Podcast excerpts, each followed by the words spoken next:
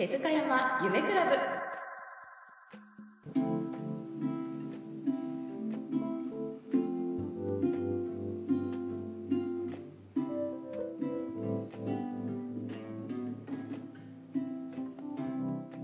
この番組は30年後の幸せな街づくりを目指す戸建てとリフォームの会社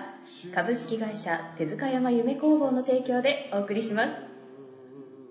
株式会社手塚山夢工房は大阪の阪海電車姫松駅すぐ。リフォームや戸建ての相談会を受け付けております。ぜひ気軽にお越しください。新築とリフォームリノベーションの会社手塚山夢工房がお届けするビジネス系ポッドキャストです。子どもたちのために30年後の未来に誇れるまちづくりを目指し先人たちが必死の思いで育ててきた日本の大和心を未来へとしっかりとつないでいきたい。そんな思いとともに語ってまいります。第8回は手塚山夢工房がこれから手掛ける保育事業についてお話ししていきたいと思っております。もちろん普通の保育事業ではありません。地球規模で活躍できる人間性の優れた子どもたちを育てていく。そんな壮大な夢や思いを込めた事業です。コーヒーでも飲んでいただきながらゆっくりとお聞きください。皆様こんにちは。今回は第8回です。お届けするのは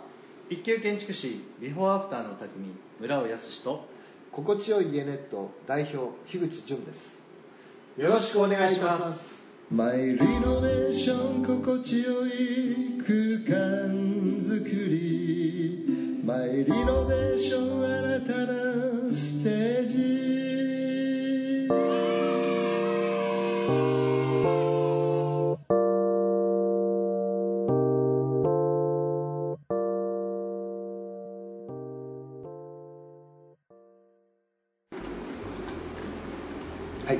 今回はですねあのいよいよあの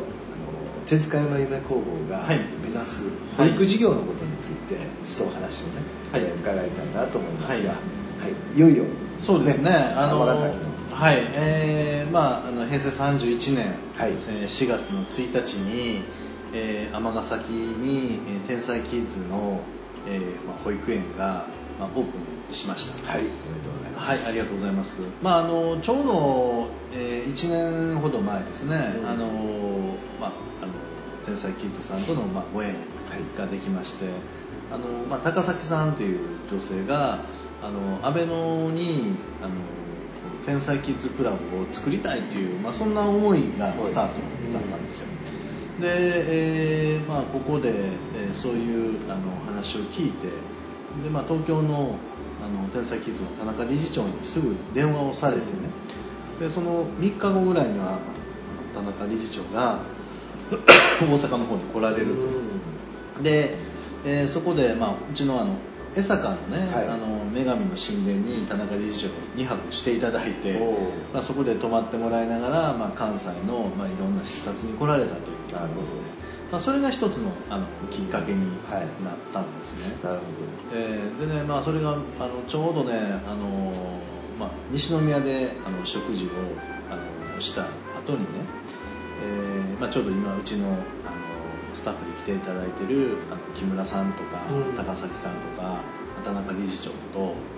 えーその日の、えー晩にですね食事終わってから、あの西宮の広田神社はい。行きましてね、ええーもう11時12時近かったと思うんですけど、ちょうどその日がね満月の夜でねでこのやっぱり満月の夜にこの広田神社でこうやって来てるいうことはきっとあの何かねあの未来につながるんじゃないかなというふうに思いながら、えーまあ、あのその夜を迎えてたわけなんですけども、えーまあ、ちょうどそれからあの数ヶ月後にえー尼、崎のあのうちがあの、まあ、建築させていただいていると店舗にね。でまさか商店街の中に保育園を作るっていうのは僕も、あの思ってなかったんですけども、はい。まあ、こんなテナントがあってで、まあ、その時にあの商店街歩いててあの思ったんですけれどもあの1階にあの、まあ、小児科の病院があって2階に保育園があのあったらええのになっていうふうにそんなふうに思いながらあのたまたまそのフェイスブックにそんな記事を書いたんですよ、うん、そしたらあのその時に、えーまあ、関西のね天才キッズをやろうと思ってるんやけれども、まあ、あの1回2回含めてあのどうかなっていう、まあ、そんな話があって、まあ、それからあの、まあ、実はその、えー、平成30年度の、えー、企業主導型保育事業というね、うん、まああのまあ、国のね、はい、内閣府があの推進してます、えー、子育て支援の、まあ、そういう、うん、政策の中の、えー、補助事業にあの申し込みまして、えーまあ、尼崎の方が採択されてでそれで、まあ、あの建築が進んでこの4月の1日に、あのオープンしたということです。今そあの話の中でね、はい、皆さんもちょっと初めて聞かれる方も多いと思うんですが一つはその企業主導型の保育事業っていうことともう一つはあの何回か出てます天才キッズクラブ、はい、このことについてもう少し話していただけますか。あのまあ、企業主導型保育事業っていうのは、まあ、あのよく皆さん、まあ、待機児童のお話とか、はい、それから、まあ、働き方改革という問題、えー、がいう言葉を聞きあの聞かれたりすることはあると思うんですけども、まあ、待機児童っていうのはまさしくその、えーとこうえー、預けたいけれども預けれないっていう状態、えーまあ、預けるということは奥さんあの奥さんが、まあ、仕事をしたいけれども子供が預かってもらえる場所がないのでお仕事ができないという、まあ、そういう問題があの、まあ、やはりこう、えーまあ、日本のあの国の中で、まあ、至る所であの起こっていると。でまあ、もう一つはその働き方改革という問題でやはりこう女性が子育てをしながら働くという上で、えー、そのやはりこうどういうあのサービスというかねどういう状況を作ることが一番いいのかっていうのもやはりその国もすごくこう頭を悩ましてるという行政もね、えー、それはどういうことかというとやはりこう今まで作ってきた枠組みの中だけでは解決できへんような問題があのたくさんあって、それをあの企業主導型ということで、まあ、企業が主体的に保育事業を取り組むことでまあ、柔軟にまたその本当に働く人がもっともっとこう社会と関わりを持ちながら子育てができるような、まあ、その環境づくりというところから生まれているのが、まあ、この、まあ、企業主導型の特徴なんですね。ですからまあ我々はちょうどそのこのまあ、なんていうんですかねその社会とその保育という中で間に立ちながらやはりそのちょうどいいバランス調和の取れたような、まあ、保育を展開できればなというふうに考えてあの、まあ、だからそういう意味ではあのあの商店街の中に作るっていうのは非常に面白いことだろうと。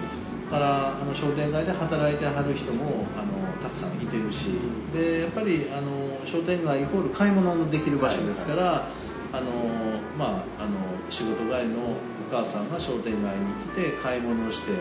買い物が終わった後に子供を迎えに行って、まあ、そこから家に帰るっていうようなその一連の流れもね非常にあのスムーズになるのであの、まあ、今回その尼崎の商店街の中に、えー、この天才キッズさんのものができたと。それとあのこの天才キッズクラブっていうあの保育園は、ね、はい、本当にあの面白い、うん保育園で、えー、まあ、あの東京なんですけどね、えー、東京にあります会社で、えー、まあ、あの一言で言うとねあの、まあ、従来のあの保育事業者幼稚園事業者ではないですね、えまあ、あの10年足らずの,、はい、あの会社なんですけどももともと理事長の田中さんっていうのはえー、アパレルのお店を、えー、はい、展開されてた方で,、でやはりその点事業から、まあ、保育事業に移られたと。でやはりその中でですねやはりあの何しかもう働いてる人たちが、えー、子どもたちの鏡である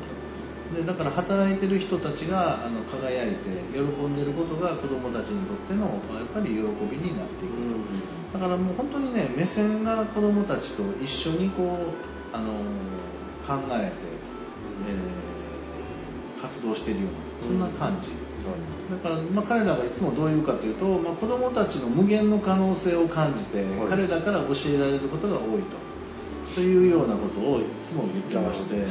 なるほど。なんかネーミングからするとねなんか子供たちに対して天才になるような英才教育をするっていうそそんなんとは全く違うわけですね。そうですね。あのももちろんその、ね、いろいろそのおコンテンツとしては子どもたちの能力を開発して天才に育てるっていうところもあの、まあ、ないことはないんですけどもただむしろあの全ての子どもは天才であると。おだからその無限の可能性をに対して、えっとしっかりとあの自分たちは寄り添っていくという。なるほど。だから子どもたちのその天才性を信じるというそんなところが特徴になっちゃうのかなと思います、まあだから信じてそれを引き出すような教育です。だからあの理事長なんかもよう言ってはるんですけどももう何もしないと。おう。うちらは、はい。だから何もしないということはその子どもたちの自主性とか好奇心に、うん。あの任せてると、うん。でもちろんその自主性や好奇心を対応できるあのコンテンツそれからスタッフっていうのはいててやっぱり子どもたちがこう望むことに対してこう上手にこう寄り添っていってるっていうのが特徴違うかなと思いますね。従来と全く違う発想ですね。そうですね。だからまあ本当に僕もあのもう45回ぐらい、あの現地の方に行ってるんですけども、ええ。やっぱりあ子供らの無限の可能性っていうのをすごくこう感じる機会何度もありましたし、まあ、そういうあの、まあまあ、僕自身も今回その保育ということに対して、はい。やっぱりこう向き合いたいなと思ったのは、やっぱりその本当に子どもたちの無限の可能性っていうものを感じたからであり、やはりそれをやっぱりもっともっと引き出すような環境を、まあ、この関西でも、うん。あの作っていきたいというふうに思っています。まあ、特に村尾さんがそういうふうに思われるのはまさに今子育てのねそうですね。真っ最中といいますか、あの忙しい中本当にあのお父さんとしてもすごく、ねうん。そうですね。家庭のこともきちっとされてらっしゃるなっていうふうに思うんですけど。そういうところもあってですかね。そうですね。やっぱりあのあなんていうんですかね。やっぱり人間にとってやっぱりすごく大切なのは今の時代を生きる人は次の時代の人たちの,、まあ、あの準備というか、はい舞台を作っていくっていう、まあ我々の会社が言ってるのは30年後の舞台を幸せの舞台を作る手塚山夢工房っていうことはまさに30年後っていうのは今の子どもたちがあの主役になってその世の中の中心として働いてる動いてるという。じゃあその、えー30年後の未来の舞台を作るというのはやはりやっぱり我々の大きなあのテーマ。だと思いますね。で,、えー、とで子どもたちっていうのはえーしかもそのさっき言った無限の可能性とともに実は30年後の未来のヒントみたいなのをいっぱいあの持って生まれてきてると思うんです。だからそういうものをきっと彼らからあの見出すことができるんだろうなというふうに思うんですね。だからまあ僕らがこの保育というものであのこう子どもたちに関わりながら、まあ、実は子どもたちから大切なメッセージをしっかりと大人は受け取って、え社会の中でその子たちが今度活躍できるためのまあなんかこうあの準備をしているなんかそんなあのイメージがありますね。まあ、一方的に教育を施すというわけではなくてお互いにそうやってこう情報交換といいますかあの未来へ向けての準備をするそうですね。だからまあ子供だっていうのは感覚的にあの今の時代に生まれてくる子供っていうのは今の時代に必要な情報というかあの感覚を持ってきてると。思うんですよね。だからまあ今例えば少子高齢化っていう問題が日本のテーマとするならば子どもたちはその少子高齢化ということに対しての解決策を感覚的に持ってるんですなるほどきっとねそんなあのだからそのヒントみたいなのをちゃんとこうねあのこうあのなんてインプットしてあの来てるようなあの気がしますね。えーいや面白い発想ですね。そうですごくそうだからもう本当に子供のなんか無限の可能性っていう言葉はそういうことを感じた人たちがあの使ってるに違うかなというふうに思います。ねじゃあこの保育事業についてはこのまあ尼崎はい、はい、を中心にこれからもこういろいろ発展させていくそうですね。そんな考え方ですまああのまあそのねもともと高崎さんが1年前にここに来て、まあ、アベノで作りたいっていう言葉も実はその今あの動いてましてね、はい。えー、と安倍野の相生通りで、えー83坪の土地のところに、えー3階建ての,、えーの保育所企業主導型の保育所を、えー作る、えーような準備を進めています、はい。えーとえーまあ、30年度の、おまあ、助成金のお決定も受けて、まあ、30年度、31年度の2年度事業になるんですけれども、えーまあ、予定ではあのあそうそうですね、えー令和元年えー10月のですね、えーそうですね、えー1日ぐらいにオープンできればなと思ってまして、はいえーそうですね和の日ですよね。そうですね。だからオープンというようなところで、えーするように。で、まあ、ここはね本当にあの3階建ての建物83坪の土地があるんですけども、えーまあ、今までに、えーなかったような保育園を作りたいなというふうに思ってます。まあ、基本的な、ね、あのデザインっていうのは尼崎であの作らせていただいたような形の,、まあ、あの吉野の杉材をね、えーこう使いましてもう足元に入りこうあの木の足触り肌触りを感じながら、えー壁の面にもやはりあのも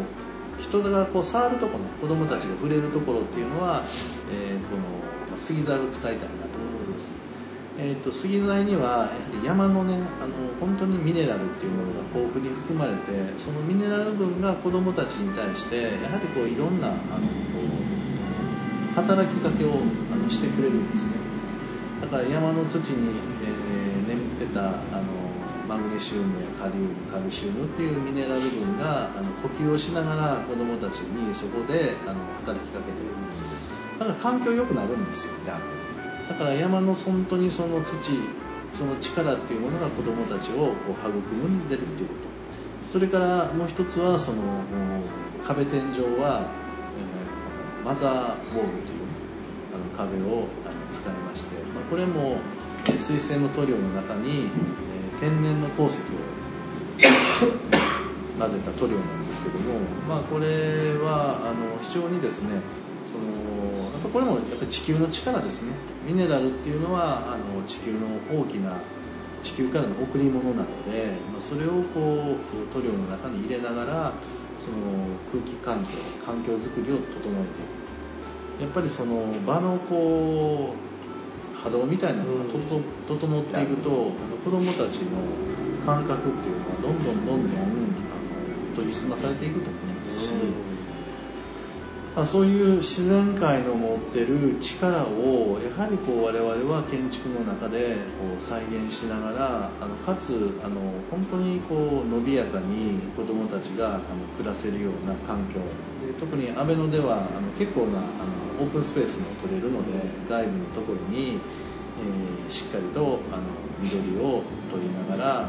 えー外にこう開放できるような大きなデッキを作って、まあ、内外でこう子どもたちが走り回れるみたいな環境づくり、えーそれからまあ戸建てというかあのおその3階建てのね、えー独立した建物なので、えー子どもたちからやっぱり空とかそのが綺麗に見えるような、まあ、そういうような建築を作りながらやっぱりその中で、えー子どもたちがこう五感をあの整えながらすくすくと育っていくようなあの保育園ができていくんではないかなというふうに思ってます。素晴らしいですね。まあ言ったらその住環境からこう整えていくっていうんですかね。そうですね。やっぱり、まあ、大和の社というその一つのあのテーマがありまして、でまあ、未来のお宝である子どもたちのお心と体をその、えー建物が整えていくと、でそういうものの中でえー子どもたちの無限の可能性を、えー信じたあの保育のおプロフェッショナルが、そこで、えー子どもたちを育んでいく。でそして共に成長していくっていうプロセスが、うん、それがね、なんかこう、我々が今取り組もうとしている、まあ、保育事業のあの一番あの根幹の部分につながっていくのではないかなというふうに思ってます。し、やっぱりあの、まあ、本当に子どもたちから学ぶっていうあの考え方が、えーすごくあの今、正しいに違うかなというふうに思いますね。まあ、従来型のその健康住宅というと、まあ、シックハウスとかにあるようにどうしても後ろ向きっていうか、はい。マイナマイナス思考って言いますかね。こうしたらダメよみたいな、うんうん最低限ここまでは守りましょうっていうようなそんなところから逆の発想って言いますかね。もっとそこにおるとこう健康になっていくっていうようなそうですね。そういうところまでこう踏まえた住環境っていうのはとこうお母様方にとってもね非常にありがたいんじゃないかなと思います。そうですね、やっぱりもうそこをね、もうテーマですね、あのやっぱりあのできるだけ、えー伸びやかに自由に、で子どもたちの好奇心とか、その、えーなんていうんですかね、こう、まあ、あの、うんその体と心をしっかりとそこで守ってるというような環境っていうものが、から自由でありながら、えーそのしっかりとこう守られている。でそこで子どもたちはもう本当にすくすくとあの育っていくと自分の好奇心や無限の可能性っていうものをあの疑うことなくで暮らしていくっていうことがただそういうふうにあの子どもたちがそういう環境の中にいてるっていうふうに思えた時にあの世のお母さん方はすごい安心して、あの働けると思うんですね。だからまあそうやってあのこう働いてる家族の人のあ一つの、まあ、本当にあの、まあ、地球は全体的に一つの家族だっていう考え方を、えこう入れますとね、ま、この特にあの保育事業っていうのはあのやっぱり国の助成金みたいなもので成り立っている部分もあるのでだからまあそれは国全体からあの預かったお金を、えやはりこう、えこう働く、え皆さんにとって安心して働けるような環境づくりに使うと。でそのことによって、えーもっともっとみんながあのこの今のこう時代にこう大人たちはあのしっかりと向き合いながらやっぱりこうより、えー未来のねそういう舞台を整えるために頑張ってるっていう、まあ、そんなサイクルがあのできていくん違うかなというふうに思いますね。いいですよね、うんまあ、その一つの、まあ、モデルじゃないですけれどもそういうことも体験してもらおうということでちょうどこちらのスタジオの方もね2月からそのカフェ営業ということをこう始められてここにはそういう幼稚園帰りのお母さんたちにもこう集まっていただいてこの杉材の良さとかこの環境っていうこともちょっと感感じていただきたいということもあの同時にねそうですねされてらっしゃいますよね。あだからあの、まあ、ちょっとねあの今コーナーのところはキッズコーナーを作らせてもらったりとかしながら、まあ、子供たち子供連れでこのカフェてもらって、まあ、うちの子供なんかもよく来るんですけども、うん。寝転がってますはい、やっぱりこう靴下脱いで、えーこの杉に触れ合った時の感覚っていうのはすごく心地いいみたいですし、まあそういうあのやっぱりこう子供たちがあの自然のものと 触れ合っていくっていうのはすごく重要だと思うだからまあここのカフェでも、まああのまあ、子供のね本当に読み聞かせ絵本の読み聞かせ的なことをあの始めたりとかあとうん4月からはプログラミングのね、はいあのこの講座をちょっとやってプログラミング、はい。まあ、小学生、はいえーぐらいの対象になるんですけども、ええ。やっぱりあの昔ね僕らはこうブロックを、ね、組み立てて、はい、レゴ。レゴみたいな、はい。あれがね今どちらかというとねあの、まあ、こうパソコンの中で、はい。あのいろんなものを作り出すと。えそれをまあレゴ感覚でこう組み合わせていって何かを作っていくっていう本当にあのそういう時代になってきましたなるででも多分そういうプログラミングということを楽しみながらで子どもたちは未来を想像するっていうそういうあのなんか段階に向かっていってるんやなまあ、なんかそういうことも、はい。ここで発信できたら面白い。いやー面白いですね、うんでその間お母さんたちはこうカフェでねねカフェで。こう子供たちがプログラミングで遊んでる様子を見ながらで最後は子供たちの作った作品を、はい。まあ、ここで楽しめる今スタッフの方たちがメニューをね今度はい。こう食べるメニューもこの間もちょっと試食もさせてもらいましたけれども、なんかすごい素敵なそうですね。こあの体に優しいものを準備されてるように思うんですけど。そうですね、まあ、やっぱりあの安心して食べる、まあ、あのできればね、本当にあのこう、まあ、あの自然栽培の、まあ、お野菜をあのもっともっと使って。で、まあ、パンにしても今、米粉のパンをはい。使ってるんですけど、はい。やっぱりこう、まあ、あの小麦のねちょっとあのしんどいっていう方も多いですし。で、まあ、米粉は米粉のパンは米粉のパンなりにあのもちっとした食感っていうものがやっぱりこうありまして、はい。それに合うようなねなんかこうあの組み合わせっていうのがあるなぁ分かってきて。だからなんか米粉のパンを使ってなんかこう、えーそういうレシピみたいなものが、まあ、今いくつか出来上がっていってるんですけど。もそうですか、はい。ね、食べ物にも飲み物にもね結構こだわりがあって。そうですね、あのまあ、特にここの水、お湯は全部あの水素はい。発生装置をつけてますので、水素水水素水ですね、でアロマを使った、まあ、アロマウォーターであるとか、まあ、もちろんハーブティーから、えーそれから、まあ、南アフリカのルイボスティーであるとか、まあ、オーガニックのコーヒー。ということで、えー、とやはりあの体にあの優しいというか。まあ地球の本当にこうあの恵みを体の中でこう味わえるような、まあ、そういうあの飲み物。それからまあ食べ物もそうやってこうできるだけこうあの地球の恵みをやっぱり体の中でこうダイレクトに体験できるような、まあ、そんなものを作りたいなと思ってなるますほど、まあ、暮らしっていうか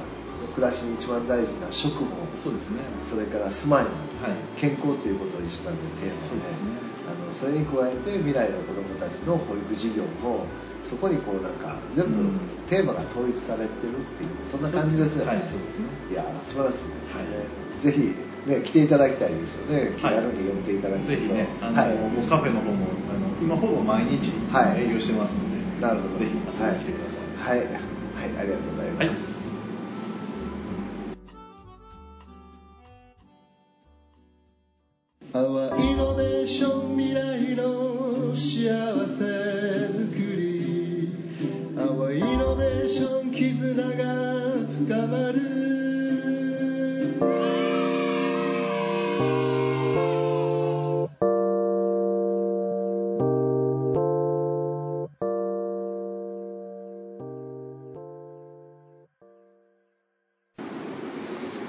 はい、えーおすすめのコーナーということで、じゃあ今回はあのさんからはいちょっと、あの本をご紹介いただけるということで、そうですね。はい、お願いいたします。まああのまさにあのまあ今月来月にかけて見代替わりということで、あの新しい言語も、えー令和ということで発表されました。でまさにあの万葉集からその令和の言霊が生まれたということで、えーまあ、万葉集といえばやはりその場所その、えー季節、えー時っていうものを捉えながら、まあ、それをこう歌として歌ったということになります。でその歌った中からこういろんなこうあのそこの先にきっといろんな文化みたいなものがねあの生まれてきたんではないかなというふうに思って、まあ、日本人はやはりその,、えーその場所と、えー時と、えーそのえーその人そのこの人とのこうコミュニケーションの中からこういろんなものを生み出したまさにあの令和っていう言葉にはそういう、日本人がずっとこう繰り返してきたそういうあの歴史みたいなものが、込められているんだなっていうふうに思ったんですね。でじゃあそんな中で我々が令和の時代をどういうふうにあの捉えて生きていくかって言った時に、まあ、日本のあの暦とかそれからやっぱり、えーそのこ暦にひあの込められた思いみたいなものを感じること、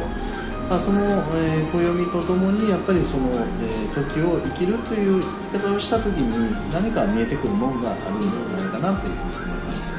えー、とずっとですねあのこの5年ほど一緒にあの活動させていただいてます暦研究家の高美月先生の「日本の暦と生きる丁寧な暮らし」っていう本がまさにあのそういう本ですのでこちらの方をあの読んでいただくとですね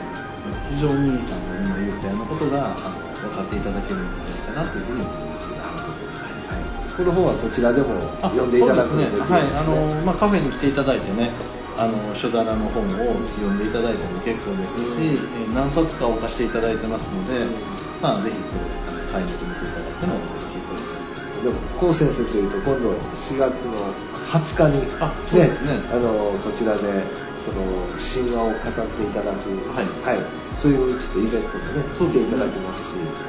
まあ、4月の20日に、えー、その海外千代さんと一緒に、まあ、ここであのなんとあの岩戸開きというテー。マのあの古事記の一人語りをされます。素晴らしい、はい。まあぜそうですね。ひね聞いていただきたいですはい。ね、ぜひあの皆さんお越しください。はい。はい。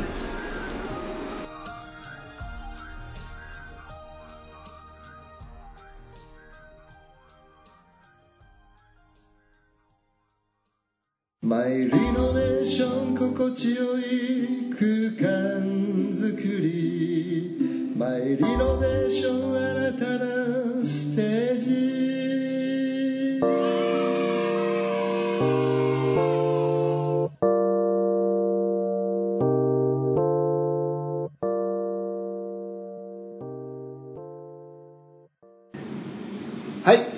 18回はこれで終了です。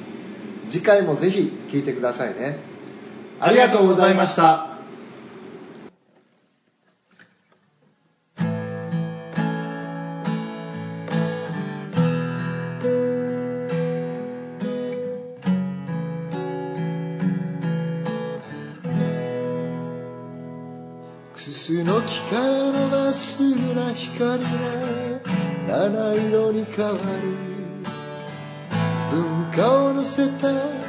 船のような四つの本で太鼓橋のお昼時。柏で響く。ここの水が澄めば人も住みよくなる。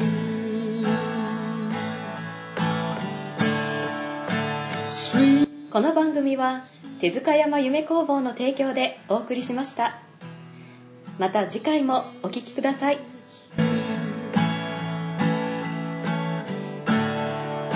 スイスイ大阪。スイスイ